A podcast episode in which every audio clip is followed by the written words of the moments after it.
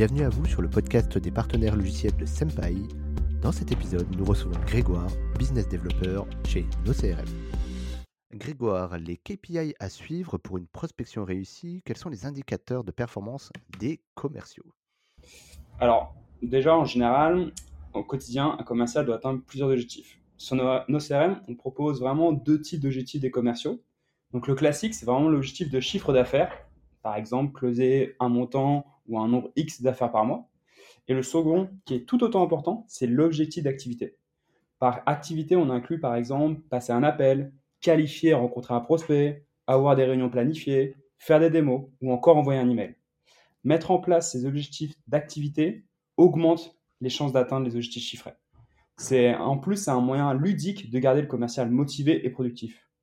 Parce que si un commercial n'atteint pas son quota, le manager regarde directement les statistiques et peut découvrir par exemple qu'il n'a pas envoyé assez d'emails ou réalise pas assez d'appels pour atteindre l'objectif chiffré.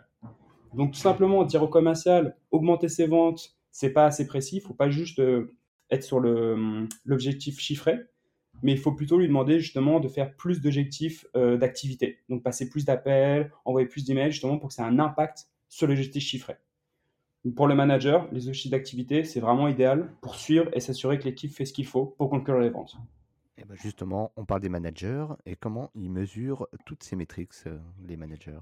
Alors sur nos CRM, on propose plusieurs euh, reporting vraiment intéressants pour les managers. Donc le premier, c'est la performance de l'entreprise. Ça permet vraiment de donner, par exemple, suivre, euh, ça permet de, de voir l'ensemble de nombre de nouvelles opportunités qui ont été créées, le nombre d'opportunités gagnées, le pourcentage d'opportunités perdues et le revenu. C'est vraiment idéal en fait pour avoir une moyenne de vente qui est à atteindre et aussi pour suivre la croissance de la boîte.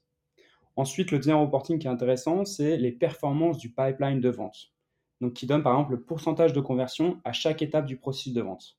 En gros, ça permet de voir où est-ce qu'il y a un blocage et où est-ce qu'il y a un problème dans le processus de vente. C'est vraiment un moyen facile de voir à euh, à quelle étape on perd les opportunités. Donc ça permet vraiment d'ajouter les modifications nécessaires dans le processus.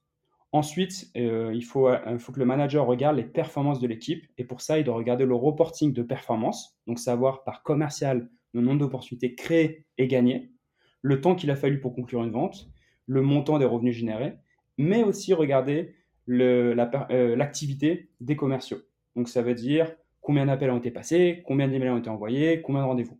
Et tout ça, en fait, ça permet au manager de comparer les uns les autres et voir s'il y a quelqu'un qui a du mal à conclure des deals ou s'il réalise des tâches de la mauvaise façon par rapport au processus de vente. Merci Grégoire, c'était les KPI à suivre côté commerciaux et manager. Merci à toi.